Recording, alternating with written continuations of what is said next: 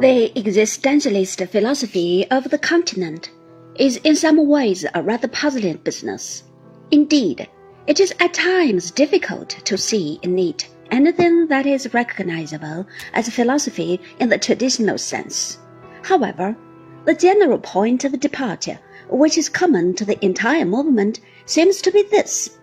Rationalism as a philosophy is held to be unable to provide a viable account of the meaning of human existence.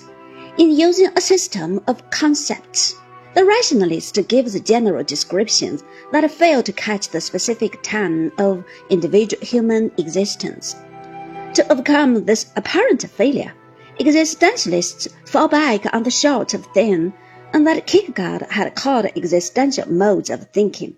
Rationalism, in tackling the world from the outside, falls short of doing justice to the immediacy of living experience. This must be grasped existentially from within.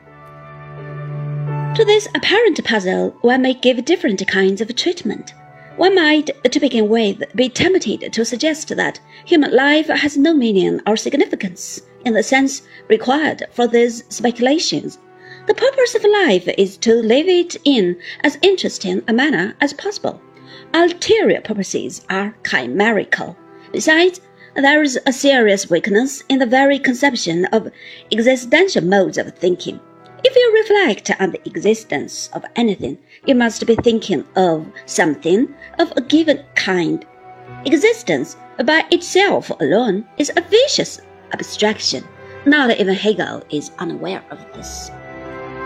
But these are sledgehammer arguments, valid no doubt, yet apt to prevent us from seeing clearly what these thinkers are hinting at. We must therefore take a somewhat ampler view of existentialism and attempt to indicate briefly what it is trying to show. For all its rejection of idealist metaphysics, the existential philosophy of Karl Jaspers, in its recognition of three kinds of being, retains an element of dialectic in the Hegelian sense. Jaspers, from 1883 to 1969, came to philosophy through an earlier interest in psychology and more especially problems of psychopathology. And thus, man stands at the center of his philosophic studies. In this sense, we may describe his existentialism as humanist, a phrase that has been used by Sartre about his own brand of philosophy. But in contrast to the objective humanism of the Renaissance, existentialism provides at best a subjective humanism. It is therefore somewhat misleading for existentialist philosophers to use Sartre's dictum.